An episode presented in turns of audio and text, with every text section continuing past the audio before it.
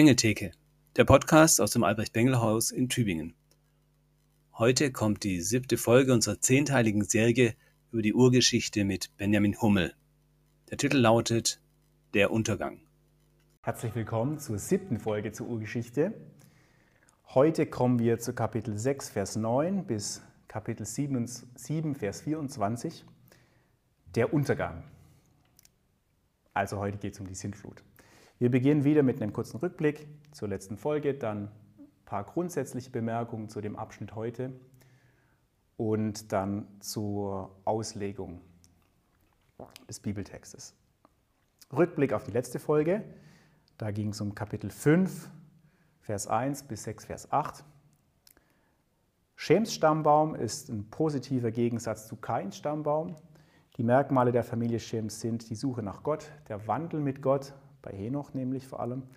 Und diese Familie ist von Gott mit Leben gesegnet, mit vielen Kindern. Nach dieser positiven Familie kehrt die Urgeschichte aber zurück zur Fluchlinie Kains. Gottes Söhne und Riesen sind so der Gipfel der Verdorbenheit des Menschen. Gottes Vernichtungsbeschluss ist jetzt die letzte Möglichkeit, um die Schöpfung zu retten. Aber der Abschluss ist eben nicht die Verurteilung, sondern der Abschluss ist Noach fand Gnade in den Augen Jahwes. Darum ging es letztes Mal, jetzt kommen wir zur Sintflut. Heute kommt der erste Teil der Sintflut an, in der nächsten Folge behandeln wir dann den zweiten Teil der Sintflutgeschichte. Ich habe diesen ersten Teil genannt der Untergang. Zuerst grundsätzlich zu diesem Abschnitt und zur Sintflut überhaupt. Vielleicht habt ihr das schon gehört, es gibt nicht nur in der Bibel Sintflutgeschichten, sondern auch im, auf der ganzen Welt, vor allem aber in Mesopotamien. Die berühmtesten sind der Adramchasis-Mythos und der, das Gilgamesch-Epos. Dabei gibt es viele Gemeinsamkeiten mit der biblischen Sintflutgeschichte, aber auch gewaltige Unterschiede. Ich möchte einfach mal aufzählen, beim Adramchasis-Mythos gibt es folgende Gemeinsamkeiten mit der Bibel. Die Flutgeschichte ist dort eingebunden in eine Gesamterzählung von der Erschaffung des Menschen. Die Flut ist ein göttlicher Beschluss, die Flut betrifft die gesamte Menschheit.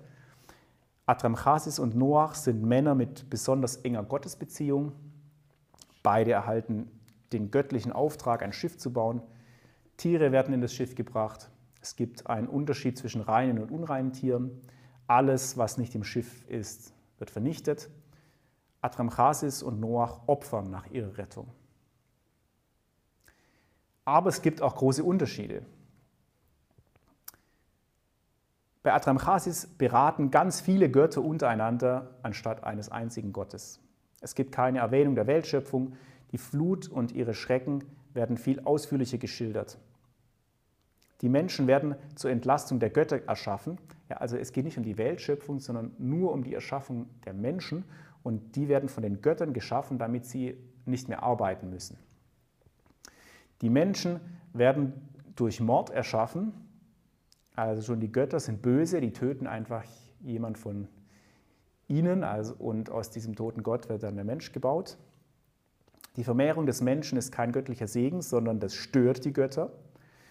Die Götter schicken Plagen, damit die Menschen weniger werden. Die Götter sind untereinander uneinig. Enlil will die Menschen vernichten und der Menschenschöpfer Enki will sie retten. Die Sintflut kommt nicht zur Vernichtung des Bösen, sondern einfach nur zur Beseitigung einer Störung, zur Beseitigung der Menschen. Adramchasis baut ein würfelförmiges Schiff anstatt so ein realistisches äh, Gerät wie in der Bibel. Adramchasis hat Freunde, die mitbauen, während bei Noach nur seine drei Söhne mitbauen. Die Götter selber erschrecken bei Adramchasis vor der Flut. Das Ungewitter dauert bei ihm nur sieben statt 40 Tage und Nächte. Enlil erscheint als ein Gott, der die Flut ohne rechte Überlegung verhängt hat. Also der hat sich verkalkuliert mit der Flut, während der Gott der Bibel keinen Fehler macht. Der Kompromiss der Götter ist am Schluss, dass sie die menschliche Vermehrung einschränken. Durch todbringende Dämonen, und das Verbot des Gebärens für bestimmte Frauen und so weiter, damit sie also nicht nochmal eine Flut verhängen müssen. Ganz ähnlich ist es beim Gilgamesch-Epos. Dazu muss man wissen, Gilgamesch selbst ist eigentlich eine historische Persönlichkeit, vielleicht so etwas ähnliches wie der Nimrod aus der Bibel, aber er wurde in diesem Epos also quasi zu einem Übermenschen äh, stilisiert. Das hat nicht mehr viel mit dem richtigen Gilgamesch zu tun. Gilgamesch war König der Stadt Uruk im Südirak. Die Sündflutgeschichte ist ganz ähnlich wie im Adramchasis-Mythos, nur viel ausführlicher. Auch bei Gilgamesch, im Gilgamesch-Epos gibt es Gemeinsamkeiten mit der biblischen Flutgeschichte. Auch hier überlebt ein Mensch die Flut, nämlich Utnapishtim heißt er dort. Er baut auch ein Schiff. Es gibt ein Luftloch oben am Schiff. Das Schiff läuft auf einen Berg auf. Er schickt eine Taube los und auch noch andere Vögel. Und der dritte Vogel findet die Wohnung und das Schiff wird geöffnet. Utnapishtim opfert, ein Dankopfer nach der Flut und die Götter wollen keine Flut mehr kommen lassen. Es gibt auch sonst noch Dinge, die äh, an die Bibel erinnern. Gilgamesch will sich einen Namen machen. Er ist also genauso wie die bösen Menschen in der Urgeschichte. Gilgamesch gleicht also eher Kains Nachkommen. Also der ist eher so wie Lemech oder wie Nimrod. Er ist ein Gewaltmensch, der sich nimmt, was er will, Frauen, Leben, Herrschaft und so weiter. Nur ewiges Leben findet er nicht, er muss am Schluss sterben. Und Interessant ist, dass auch bei Gilgamesch äh, der tote Mensch wieder zu Leben wird. Das waren die Gemeinsamkeiten mit der Bibel. Jetzt gibt es aber auch Unterschiede. Im Gilgamesch-Epos wird das Schiff von Utnapishtim selbst entworfen. Es hat mit 3600 Quadratmetern eine quadratische Grundfläche und sechs Stockwerke, also keine exakte Würfelform wie bei Adramchasis, sondern ähm, es hat Ruder, und so weiter. Es ist größer als Noahs Kasten, es ist äh, mehr Schiff als Noahs Kasten, was die Ausrüstung angeht, aber nicht von der Form her. Die Form ist überhaupt nicht seetauglich. Noachs Schiff schon. Utnapishtim baut das Schiff mit anderen Menschen, während Noach nur mit seiner eigenen Familie baut. Utnapishtim nimmt Gold und so weiter mit, aber auch geschlachtete Tiere. Utnapishtim verschließt selber die Tür, während bei Noach Gott die Tür zuschließt. Die Flut dauert nur sechs Tage und sieben Nächte. Die Götter selbst haben Angst vor der Flut. Zuerst schickt Utnapishtim eine Taube los, dann eine Schwalbe, dann einen Raben. Erst der Rabe findet einen Wohnplatz und dann öffnet er das Schiff. Enlil wird für die Flut von den Göttern kritisiert. Er habe einen Fehler gemacht, deshalb soll keine Flut mehr kommen. Also auch hier hat sich der Gott verkalkuliert. Utnapishtim wird von Enlil vergöttlicht während Noach ein Mensch bleibt. Er ist sogar, Noach ist sogar nach der Flut menschlicher als vorher. Also es ist genau andersrum als bei Gilgamesch. Ein weiterer Unterschied ist, dass der Held dieses Epos Gilgamesch ein egoistischer und gewalttätiger Typ ist und das positiv dargestellt wird, ganz anders als in der Bibel. Das Gilgamesch-Epos, das ist kein religiöser Text, sondern das ist eine populärische Heldengeschichte populäre Heldengeschichte und deshalb ist sie viel stärker ausgeschmückt als die Urgeschichte. Die Verbindungen zwischen der biblischen Flutgeschichte und den mesopotamischen Mythen, die sind also nicht zu leugnen. Und deshalb halte ich es für sehr wahrscheinlich, dass sie von der gleichen Sache erzählen. Trotzdem halte ich die Bibel nicht für eine Abschrift der mesopotamischen Vorbilder, da zu viele Unterschiede bestehen. Stattdessen gehe ich davon aus, dass beide dasselbe Ereignis beschreiben, aber vor dem Hintergrund einer völlig verschiedenen Weltsicht. Während die mesopotamischen Mythen viele Götter mit menschlichen Eigenschaften und großen Egoismus kennen, kennt die Bibel nur den einen Gott, der Himmel und Erde gemacht hat, der keine Fehler macht und nicht besiegt werden kann, sondern trotzdem seine Schöpfung liebt. Eine zweite grundsätzliche Bemerkung, der historische Hintergrund der Sintflut. Ich empfehle Ihnen dazu den Vortrag von Professor Dr. Helmut Brückner auf der Plattform Glauben Denken mit dem Titel Wann war eigentlich die Sintflut geoarchäologische Aspekte? Dort werden nicht nur die wichtigsten Fakten und unterschiedliche Deutungsmöglichkeiten vorgestellt, Es wird auch ein eigener Lösungsversuch äh, gemacht, der die Daten und die biblischen Berichte verbinden möchte. Ich fasse mich hier deutlich kürzer. Wenn Sie es ausführlicher wollen, dann, wie gesagt, schauen Sie sich den Vortrag an. Das Problem ist, dass biblisch, biblischer Bericht und geologische Zeugnisse nicht so einfach zusammenpassen. Der biblische Bericht spricht von einer universalen Flut, in der alles Fleisch untergeht, außer die Fische natürlich, aber eben alle Menschen sowie alle Luft- und Landtiere.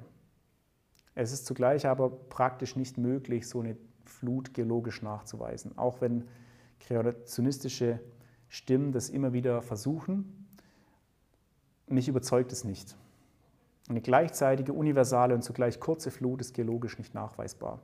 Es passen einfach nicht alle Tierarten in die Arche, selbst wenn man, äh, wie der Kreationismus das tut, es von Grundtypen aussieht, aus denen dann die Artenvielfalt sich äh, weiterentwickelt hat. Aber selbst das, selbst dafür ist die Arche zu eng. Andererseits existieren aber weltweit Mythen und Legenden von einer solchen Flut und deshalb glaube ich nicht, dass das einfach erfunden sein kann. Deshalb vertrete ich folgende Position. Die Flut ist ein historisches, aber wahrscheinlich lokal begrenztes Ereignis. Die Flut liegt wie die gesamte Urgeschichte unvorstellbar weit zurück, sodass die Erinnerung daran nur dunkel möglich ist. Aber sie hat sich so tief ins Gedächtnis der Menschen eingegraben oder eingebrannt, dass sie nie vergessen wurde. Die ganze Geschichte spiegelt das Umfeld der mesopotamischen Tiefebene wider. Diese Ebene, die ist genauso flach wie die norddeutsche Tiefebene. Wenn dort eine große Flut kommt, dann sieht man weit und breit tatsächlich nur noch Wasser.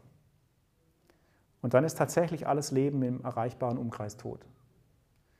Es ist also durchaus möglich, dass dort, die, dass dort alles Fleisch ausgerottet wurde und dass die Menschheit sich dann von dort ausgebreitet hat. Trotz allem stellt die Bibel klar, dass dieses Ereignis irgendwie die ganze Menschheit betrifft, auch wenn es ein lokales Ereignis gewesen sein sollte. So wie Adam und Eva die ganze Menschheit betreffen, selbst wenn sie nicht die einzigen Menschen auf der Welt gewesen sein sollten.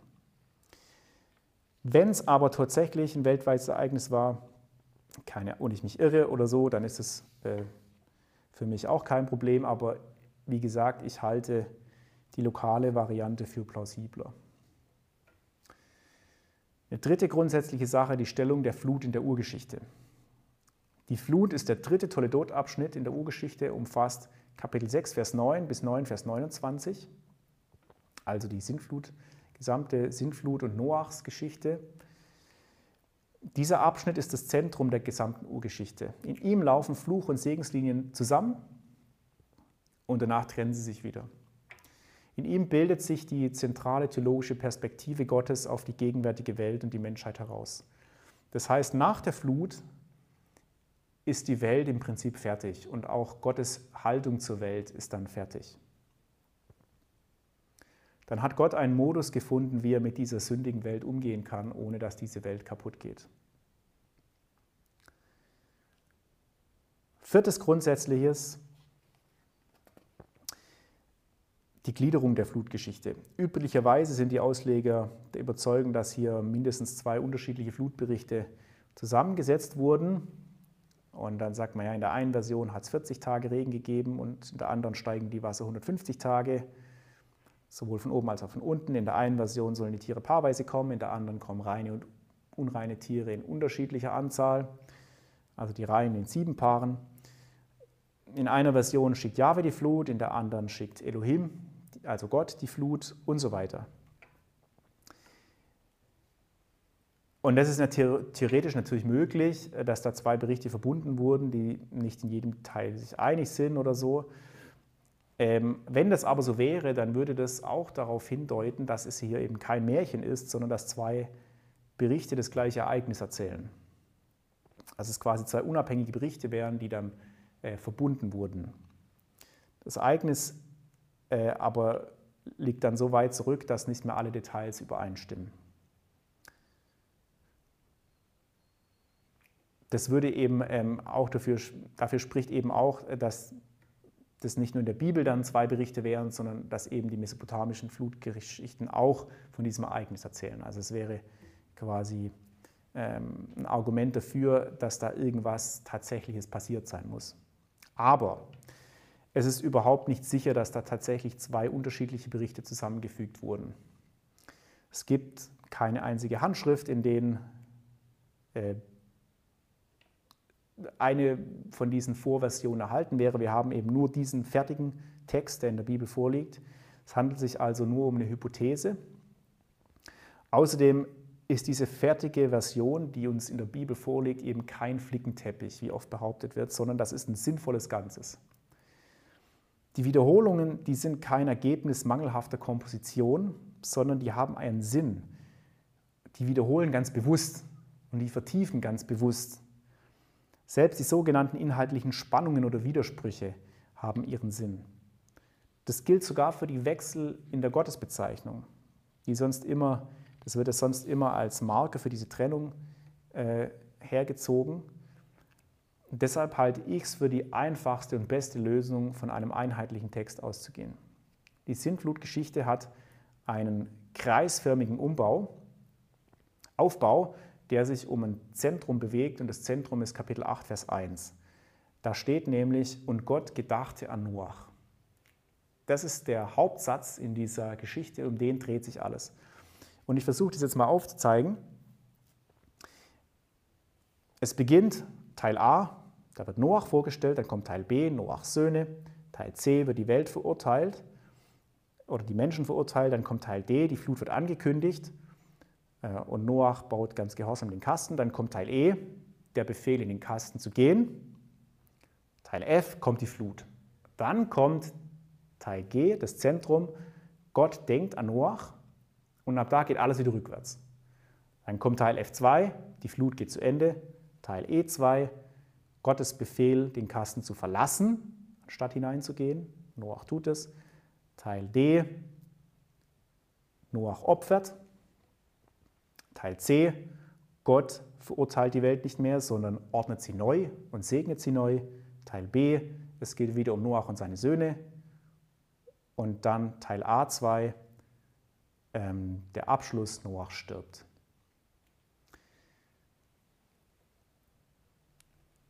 Und ich, über diese, diese grobe Gliederung, diesen kreisförmigen Aufbau, den kann man eigentlich nicht bestreiten.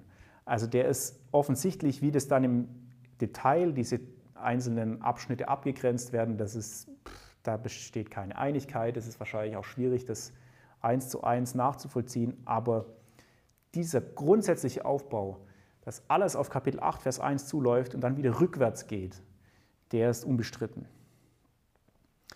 Der Zerstörung der Schöpfung in Teil 1 entspricht die Wiederherstellung der Schöpfung in Teil 2. Und der Kern der Geschichte ist, dass Gott an Noach denkt. Gott vergisst seine Kinder nicht, egal wie aussichtslos die Lage und wie groß sein Zorn ist. Gottes Gedenken an einen Menschen führt zur Rettung der ganzen Schöpfung. Diese Rettung ist völlig unbegründet. Gott gibt der Welt tatsächlich eine neue, unverdiente Chance. Wichtig ist auch die Gewichtung innerhalb der Urgeschichte, wenn man sich diese Gliederung anschaut. Natürlich handelt es sich um das schlimmste Gericht der Bibel, jetzt mal abgesehen vom Endgericht, wo dann die Welt tatsächlich untergeht, aber im Text selber nimmt die eigentliche Sintflut nur acht Verse ein, nämlich Kapitel 7, Vers 17 bis 24. Und davon beschreiben nur drei Verse das Sterben, Vers 21 bis 23. Die Masse des Textes in Teil 1 beschäftigt sich, beschäftigt sich also nicht mit der Flut, sondern damit, wie Gott Noach vorbereitet um ihn zu retten. Und in Teil 2 geht es nur noch darum, wie Gott Noach rettet und die Flut wieder rückgängig gemacht wird.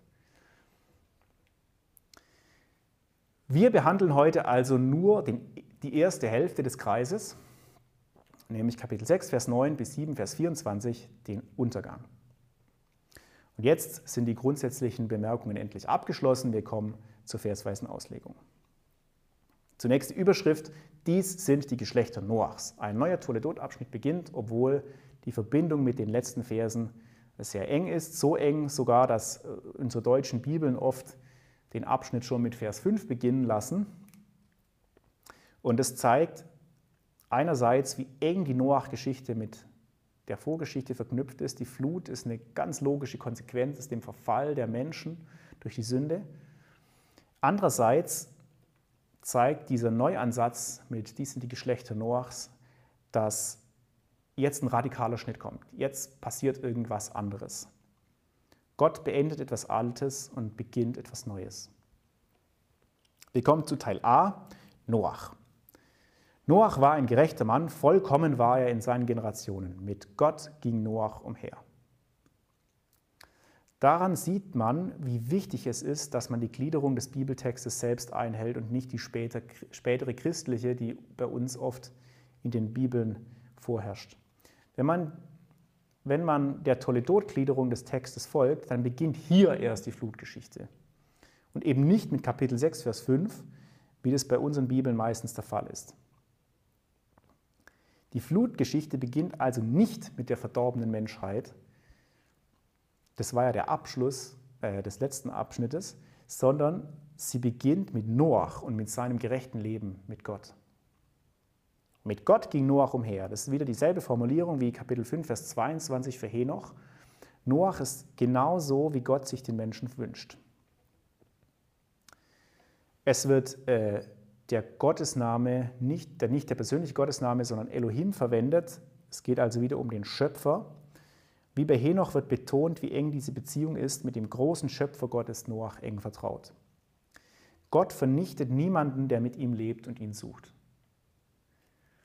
Allerdings bedeutet es nicht, dass Noach ein makelloser Heiliger war. Auch er ist ein Mensch und damit ist er böse von Jugend auf.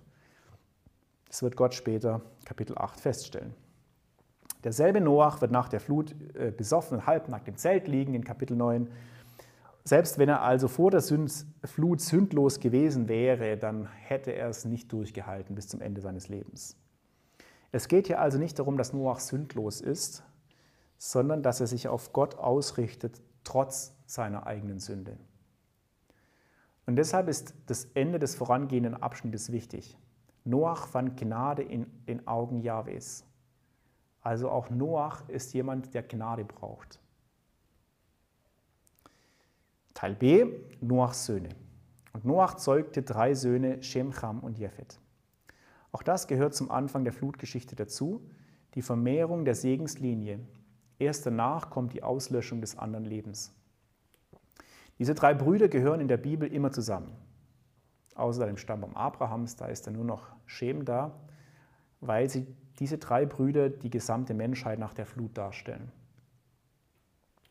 Teil C, die Verurteilung der Welt oder des Menschen durch Gott. Und die Erde war verwüstet vor Gott und die Erde wurde gefüllt mit Gewalttat. Und Gott sah die Erde und siehe, sie war verwüstet, denn alles Fleisch verwüstete sie mit seinem Weg auf der Erde.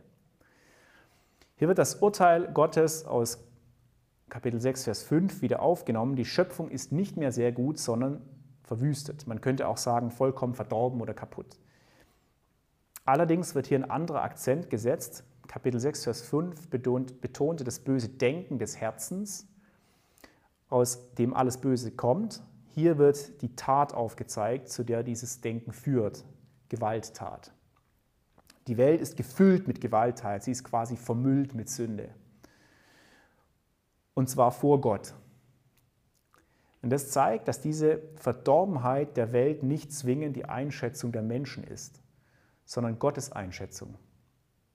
Für uns ist vielleicht alles in Ordnung, aber für Gott nicht. Gott sah. Wie in Vers 5 wird betont, dass Gott kein willkürliches Urteil fällt, sondern dass er objektiv wahrnimmt, wie die Situation des Menschen tatsächlich ist. Gott sah und siehe. Das ist dieselbe Formulierung wie in Kapitel 1, Vers 31, nur dass diesmal die Welt nicht sehr gut, sondern sehr schlecht ist. Der Mensch ist ein Gewalttäter und damit zu einer lebensvernichtenden Chaosmacht geworden. Wenn diese Zerstörung so weitergeht, dann kann das Leben der Schöpfung nicht weiter existieren. Alles Fleisch, damit sind auch die Tiere gemeint. Die Sünde der Menschen hat also immer Auswirkungen auf die ganze Welt und verderbt dadurch alles Fleisch. Alles Fleisch ist böse geworden. Teil D, die Ankündigung der Flut und Noachs gehorsamer Bau des Kastens. Und Gott sprach zu Noach, das Ende alles Fleisches ist vor mich gekommen, denn die Erde ist voller Gewalttat vor ihnen her. Und siehe, ich werde sie verwüsten mit der Erde. Gott informiert nur Noach über das drohende Gericht. Noach wird ähnlich zu Mose dargestellt, der ebenfalls eine enge Gottesbeziehung hat und Gottes Anweisungen ausführt. Gott kündigt seine Reaktion an. Diese Reaktion ist aber keine überzogene Strafe, sondern sie ist der Realität angemessen. Gott vernichtet das, was bereits verdorben ist. Das Ziel ist, die Schöpfung von der Verdorbenheit zu reinigen. Aber Gott erklärt nicht sofort, wie das geschehen soll. Er geht sofort zum Befehl über, die Erklärung kommt erst später. Gott sagt, mache dir einen Kasten aus Tannenhölzern, Kammern sollst du machen mit dem Kasten und sollst ihn von innen und von außen mit Pech überziehen. Und dies ist, wie du ihn machen sollst, 300 Ellen die Länge des Kastens, 50 Ellen seine Breite und 30 Ellen seine Höhe. Ein Dach sollst du machen für den Kasten und nach der Elle sollst du ihn bis nach oben fertigstellen und den Eingang des Kastens sollst du an seine Seite setzen, untere, zweite und dritte Räume sollst du machen. Es ist ein Kasten. Unser Begriff Arche kommt von der lateinischen Übersetzung arca, das meint aber auch eigentlich Kasten. Gott gibt genaue Anweisungen. Tannenhölzer oder Zypressenhölzer, das hebräische Wort heißt Gopher, Holz. Es ist nicht ganz sicher, welche Holzsorte gemeint ist. Vielleicht sind auch Zedern gemeint jedenfalls Holz. Von innen und von außen soll er es mit Pech überziehen. Und die einzige Entsprechung, dass ein Kasten überzogen wird im Alten Testament, das ist das Überziehen der Bundeslade, von innen und von außen mit Gold. Auch die genauen Maßangaben erinnern an diese genauen Maßangaben beim Bau der Bundeslade, auch wenn die Verhältnisse dort anders sind. Also die Längenverhältnisse sind bei der Bundeslade anders. Der Kasten ist ein Vorbild des goldenen Kastens der Bundeslade, an der die Sühne vollzogen wird. Die Sühne entspricht dem, was in der Sintflut geschieht. Durch den Kasten werden die Menschen vor dem Gericht gerettet. Darum geht es bei der Sühne. Und darum geht es auch beim Opfer vor der Bundeslade. In heutigen Maßen ist der Kasten ca. 150 Meter lang, 25 Meter breit und 15 Meter hoch. Im Gegensatz zu den mesopotamischen Flutgeschichten wird hier wirklich ein Schiff gebaut. Ein Schiff, das schwimmen kann. Allerdings ist es deutlich kleiner als das Würfelschiff bei Adramchasis oder Utnapishtim. Es hat drei Stockwerke und viele Kammern oder Nester, um möglichst viele Tiere unterzubringen. Gott will das Leben seiner Schöpfung ja gerade nicht vernichten, sondern am Leben erhalten. Der Kasten hat keine Fenster. Wenn überhaupt, dann hat er eine Luke im Dach.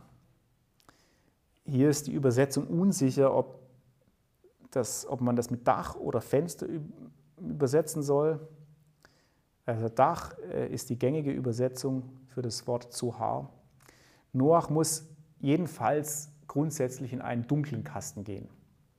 Er muss sich ganz auf Gott verlassen. Gott verlangt Vertrauen oder anders gesagt Glauben. Der Kasten hebräisch Teva. Dieses Wort kommt außerhalb der Urgeschichte nur einmal vor, nämlich in 2. Mose 2, Vers 3 bis 5. Da geht es auch um ein Schiff, aber ein viel kleineres, nämlich das Körbchen, in dem Mose auf, den Nil, äh, auf dem Nil schwimmt und gerettet wird. Und da ist es genauso, der Kasten ist der Ort der Rettung. Der Kasten ist der einzige Ort, an dem Überleben und Rettung möglich wird. Gottes Rettung ist nicht einfach so für alle da, sondern nur wer in den Kasten geht, wird gerettet. Deshalb ähnelt die, dieser Bauauftrag und der Bericht über die genaue Ausführung so stark an den Bau der Stiftshütte. Der Kasten ist also ein Vorbild für den späteren Heils- und Vergebungsort der Stiftshütte und ganz besonders natürlich für die Bundeslade in der Stiftshütte. Die Stiftshütte selbst ist wiederum ein Vorbild auf Jesus, bei dem allein Leben zu finden ist. Dementsprechend hält Jesus selbst daran fest, dass nur durch ihn der Weg zum Vater möglich ist. Johannes 14, Vers 6. Aus meiner christlichen Perspektive also ist dieser Kasten ein Vorbild auf Jesus selbst. Und siehe, und ich, siehe, ich lasse die Wasserflut kommen über die Erde, um alles Fleisch zu vernichten in dem Atem des Lebens ist unter den Himmeln. Alles, was auf der Erde ist, wird umkommen. Erst jetzt beschreibt Gott, was genau er vorhat. Im Prinzip stellt er den Urzustand wieder her. Alles wird wieder von der Urflut überschwemmt. Das hebräische Wort für Flut oder Sintflut ist Mabul. Es wird für dies, nur für dieses Ereignis verwendet. Die einzige Ausnahme ist Psalm 29, Vers 10, wo Jahwe seinen Thron über der Flut errichtet.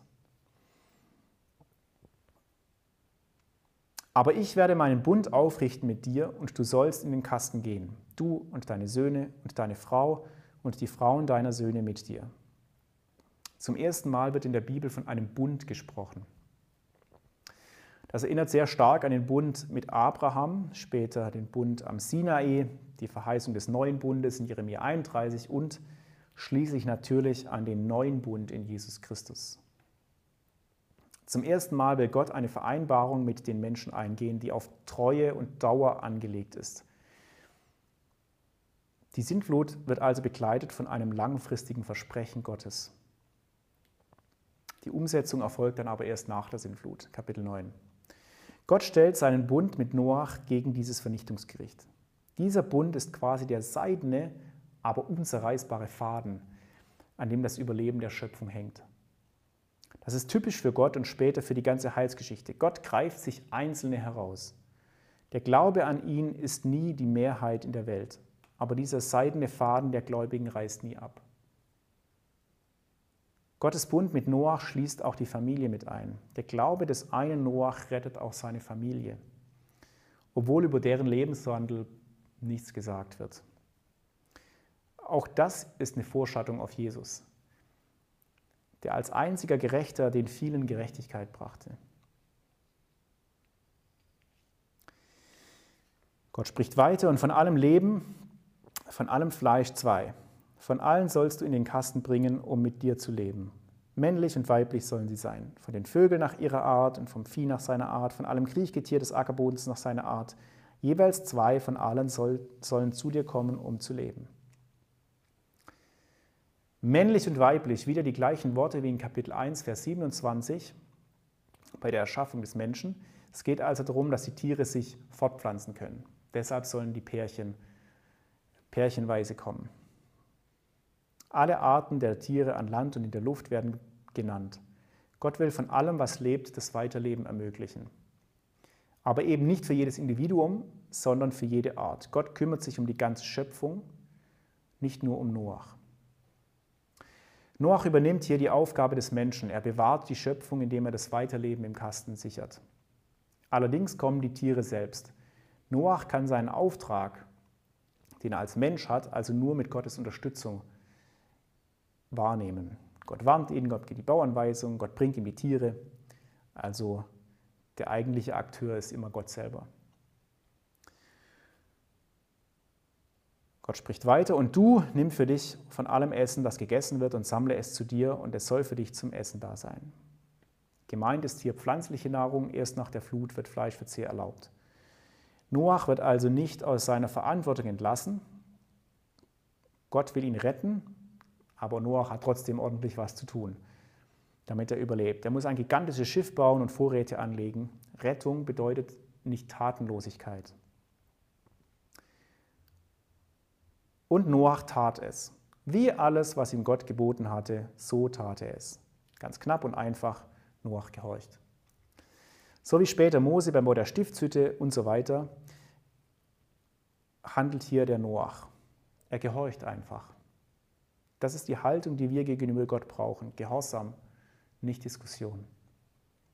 Jesus hat dies in Vollkommenheit getan. Johannes 4, Vers 34 sagt er, meine Speise ist die, dass ich tue den Willen dessen, der mich gesandt hat und vollende sein Werk. Teil E, der Befehl, in den Kasten zu gehen und Noachs Gehorsam. Die Aufforderung zur Rettung der Tiere, die Ankündigung der Flut und der Gehorsam Noachs werden wiederholt. Das hebt die Bedeutung dieser Punkte besonders hervor. Aber es gibt auch Unterschiede. Es werden jetzt neue Akzente gesetzt. Und Jahwe sprach zu Noach. Jetzt spricht also wieder Jahwe. Wieder wird Gott von seinen beiden Seiten gezeigt. Eben nicht nur als der große Schöpfer, der die Flut verhängt, sondern auch als der Gott, der eine Person ist, die mit den Menschen in Beziehung steht. Und Jahwe sagt, komm du und dein ganzes Haus zum Kasten, denn ich habe dich, denn dich habe ich als einen Gerechten gesehen vor dieser Generation. Noach erhält jetzt den Befehl, in den Kasten zu gehen. Gott fordert ihn auf, den Weg des Glaubens konsequent zu Ende zu gehen. Das Schiff bauen ist eine Sache, aber tatsächlich reinzugehen ist eine ganz andere Sache. Glaube bedeutet immer auch Konsequenzen für das Leben. Gott sagt Noach zum ersten Mal direkt, warum er ihn rettet. Er sieht ihn als Gerechten. Das heißt, wie gesagt, nicht, dass Noach fehlerlos ist, aber für Gott ist er gerecht, weil seine Beziehung zu Gott in Ordnung ist. Deshalb soll Noach und seine Familie weiterleben.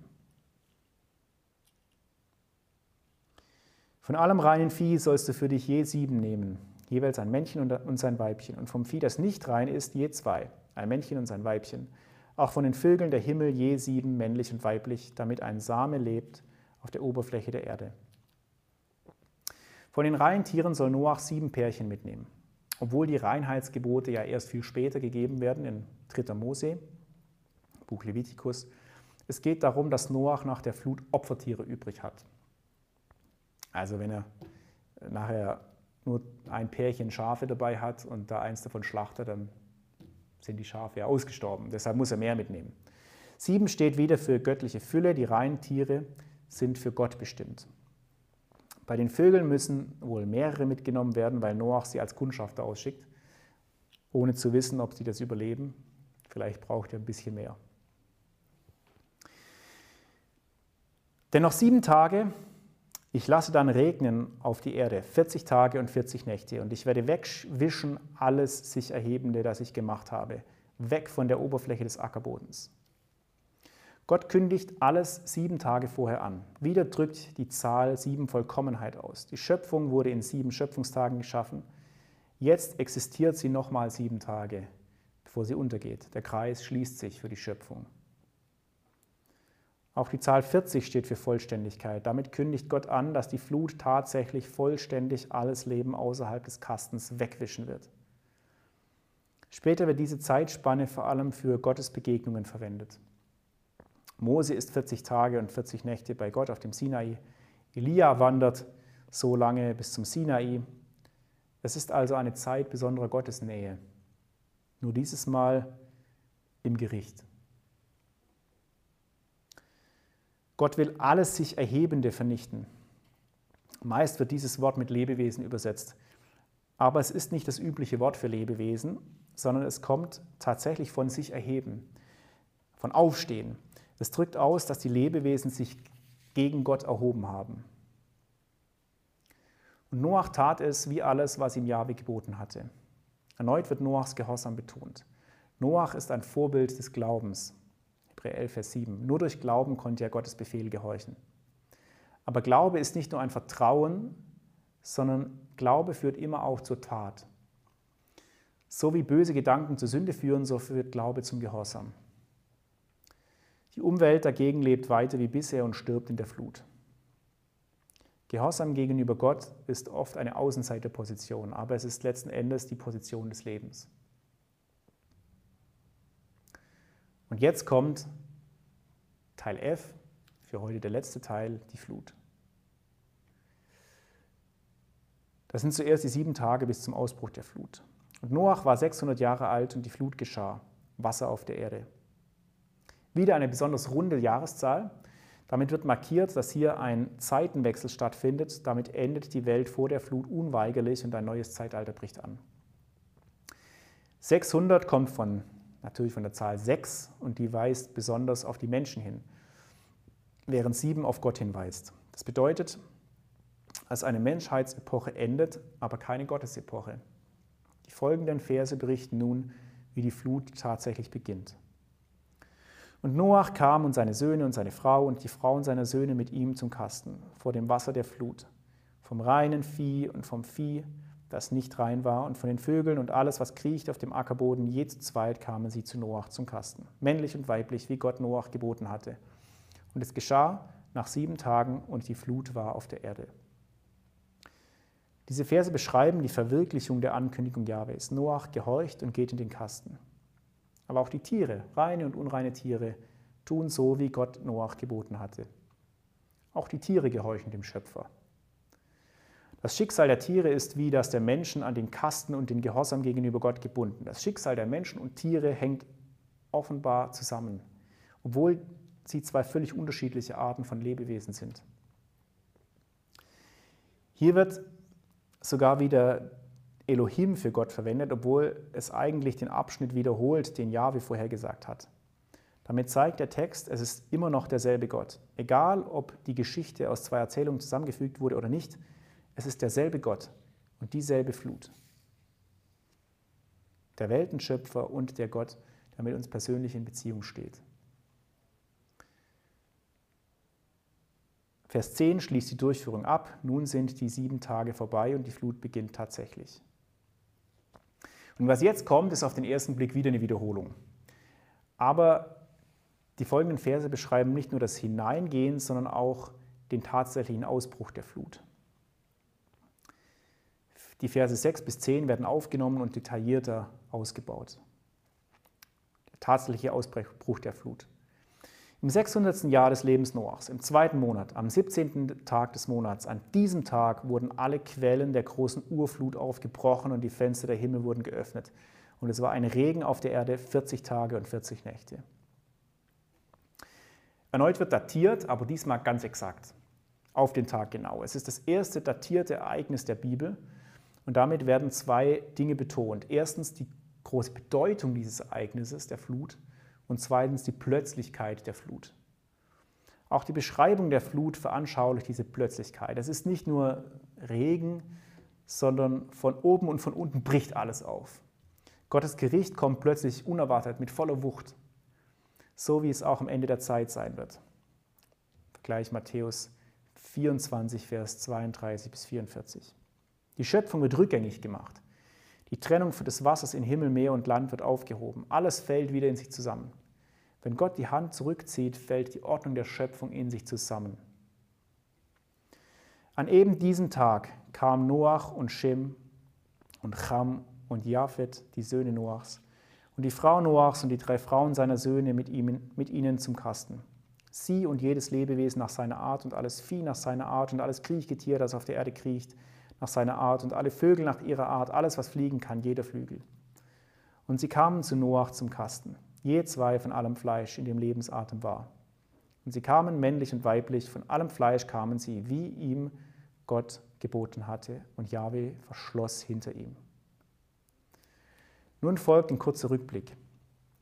Nochmal wird der Einzug der Menschen und der Tiere berichtet, nur diesmal ohne die Erwähnung der reinen Tiere, dafür aber Vollständigkeit der Menschen, wird die Vollständigkeit der Menschenfamilie betont. Noahs ganze Familie ist dabei und die Tiere von jeder Art. Durch die Flut wird nichts von der Vielfalt der Schöpfung verloren gehen. Gott rettet nicht alle, aber er rettet vollständig. Erneut wird der Gehorsam von Menschen und Tieren betont. Insgesamt viermal wird das Gehen in den Kasten berichtet, in Befehl, Ankündigung und in der Durchführung. Viermal. Es ist also das alles Entscheidende. Das wird bewusst viermal wiederholt. Denn nur dadurch werden die gerettet, dass die alle in diesen Kasten gehen. Nur innerhalb des Kastens gibt es Rettung. Und wieder tauchen beide Gottesbezeichnungen direkt hintereinander auf. Wie Gott es ihm geboten hatte und Jahwe schloss hinter ihm zu. Der Erzähler wechselt wieder zum persönlichen Gottesnamen. Gott schließt selbst hinter Noach zu. Er sorgt persönlich dafür, dass Noach und die anderen sicher im Kasten sind. Jetzt ist der Kasten zu. Jetzt gibt es keine Möglichkeit mehr, hineinzukommen. Jetzt ist es zu spät für die restliche Welt. Erst jetzt ist der Punkt erreicht, in dem es keine Rückkehr mehr gibt. Jetzt hat Gott selbst, Gott selbst, den rettenden Kasten zugeschlossen. Und jetzt ist die Flut auf der Erde. Und die Flut war 40 Tage auf der Erde und die Wasser wurden viel und sie hoben den Kasten hoch und er erhob sich über die Erde. Und die Wasser wurden stark und sie wurden sehr viel auf der Erde und der Kasten schwamm auf der Oberfläche des Wassers, der Wasser. Und die Wasser wurden sehr, sehr stark auf der Erde und alle hohen Berge wurden bedeckt, die unter dem Himmel waren. 15 Ellen von oben her waren die Wasser stark und sie bedeckten die Berge. Mit ungewöhnlicher Ausführlichkeit wird die Flut beschrieben. Es ist deshalb ausführlich, weil das eine ständige Steigerung ist, vom Regen über das Steigen des Wassers bis hin zum Untergang der Berge. Also zuerst sind es viele Wasser, der Kasten schwimmt, starke und sehr viele Wasser, der Kasten fährt umher, und dann sehr, sehr starke Wasser und die Berge gehen unter. Gottes Gericht übertrifft und überwältigt alles, selbst die Berge sind ihm nicht gewachsen. Andererseits, gegenüber den anderen heidnischen Flutgeschichten ist dieser Bericht eher sparsam und zurückhaltend. Und jetzt stirbt alles Leben in der Flut. Und alles Fleisch kam um, das auf der Erde kriecht, mit den Vögeln und mit dem Vieh und mit den Lebe Lebewesen, Lebendigen und allem Gewimmel, das auf der Erde wimmelt und jeder Mensch. Alles, was Atem, das Haus des Lebens in seinen Nasenflügeln hat, von allem, was auf dem Trockenen war, starb. Wieder wird beschrieben, wie die Schöpfung rückgängig gemacht wird. Alles stirbt, von den Vögeln bis hinunter zum Kriechgetier. Dabei wird der Mensch in Vers 21 bewusst am Ende der Kette genannt. Selbst der König der Schöpfung stirbt. Und er geht unter. Er wird ganz ans Ende gesetzt. Jeder menschliche Größenwahn geht im Gericht Gottes unter. Die Vollständigkeit des Gerichtes wird betont. Zweimal wird das Sterben aller Lebewesen berichtet. Und er, also Gott, wischte alles sich Erhebende weg, das auf der Oberfläche des Ackerbodens war, vom Menschen bis zum Vieh, bis zum Kriechgetier und bis zu den Vögeln der Himmel, und sie wurden weggewischt von der Erde. Noch ein drittes Mal wird die Vollständigkeit des Sterbens betont, auch, aber diesmal ist Gott selbst der Handelte. Vers 21 und 22 schildern den Tod als Folge der Flut. Vers 23 beschreibt Gott als Urheber. Der eigentliche Urheber ist Gott selbst. Gott verwirklicht sein Gericht konsequent. Das zeigt die Schrecklichkeit des Gerichtes Gottes auf. Gott hasst die Sünde wirklich, tatsächlich. Sünde zerstört das Leben und deshalb muss Gott sündiges Leben vernichten. Diese furchtbaren Verse hämmern dem Leser ein, das ist Zorn Gottes. Gott meint es ernst. Gottes Gericht ist Realität. Gott findet Sünde nicht nur doof, sondern er hasst sie und er vernichtet sie. Und dieses Urteil trifft letztlich wirklich jeden Menschen. Die Sintflut ist damit eine Vorschattung des Endgerichtes, in dem Gott radikal der Welt und allem Bösen in der Welt ein Ende setzen wird. Himmel und Erde werden vergehen, sagt Jesus in Matthäus 24, Vers 35.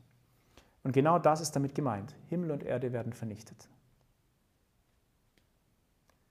Aber nur Noach blieb übrig und alles, was mit ihm im Kasten war. Und wieder ist es so, dass Licht durch das Chaos des Sturms hindurchschimmert. Alle im Kasten überleben. Trotz der furchtbaren Realität des Zornes Gottes hält er sein Versprechen gegenüber Noach. Damit ist das angedeutet, was Gott später in der Heilsgeschichte tun wird. Er greift sich einen heraus, einen Mann, wie Noach oder Abraham oder ein Volk wie die Israeliten und mit ihnen hält er die Gnadenlinie, die Gottesbeziehung am Leben, so lange, bis die endgültige Erlösung kommt. Der Satz Jesu geht ja weiter. Himmel und Erde werden vergehen, aber meine Worte werden nicht vergehen. Sein Versprechen bleibt bestehen im Chaos dieser Welt und sogar im Chaos des Endgerichtes. Wer an mich glaubt, der wird leben, auch wenn er stirbt. Johannes 11, Vers 25. Christian hat immer etwas von diesem Zustand. Leben mit dem Versprechen der Erlösung mitten im Chaos der untergehenden Welt. Nochmal wird betont, was mit ihm im Kasten war, überlebt. Nur im Kasten gibt es Rettung. Die Rettung ist immer an den Weg gebunden, den Gott sich auserwählt, nicht den Weg, den wir gerne gehen würden, sondern den Rettungsweg, den Gott sich auserwählt hat. Und die Wasser waren stark auf der Erde 150 Tage. Dieser Vers schließt das Wachsen der Sintflut ab und steigert sie nochmal. Der Regen dauert 40 Tage, das Steigen des Wassers dauert 150 Tage. Die Flut übertrifft alles, was die Menschen sich vorstellen können. Damit endet der erste Teil des Kreises. Die Flut ist auf dem Höhepunkt. Im nächsten Abschnitt kommt, kommen wir zum zweiten Teil, nämlich zum Neuanfang und zu Gottes Versprechen. Deshalb heißt es auch heute wieder, noch mehr als beim letzten Mal, Fortsetzung folgt. Ich möchte den Abschnitt wieder zusammenfassen. Die Sintflut dreht sich nicht um die Vernichtung des Lebens, sondern im Gegenteil darum, wie Gott die Vielfalt des Lebens weiter erhält, obwohl die Welt zum größten Teil verdorben ist und untergehen muss. Die Sintflut zeigt, dass die Menschheit als Ganzes so böse ist, dass Gott über ihr sein vernichtendes Urteil ausspricht. Helmut Frey schreibt, Zitat, die innerste Regung unseres Herzens fällt unter das Nein Gottes. Zitat Ende. Die innerste Regung unseres Herzens fällt unter das Nein Gottes. Das zerstört jede Illusion an den guten Menschen und jede Illusion, dass wir Gott gefallen könnten.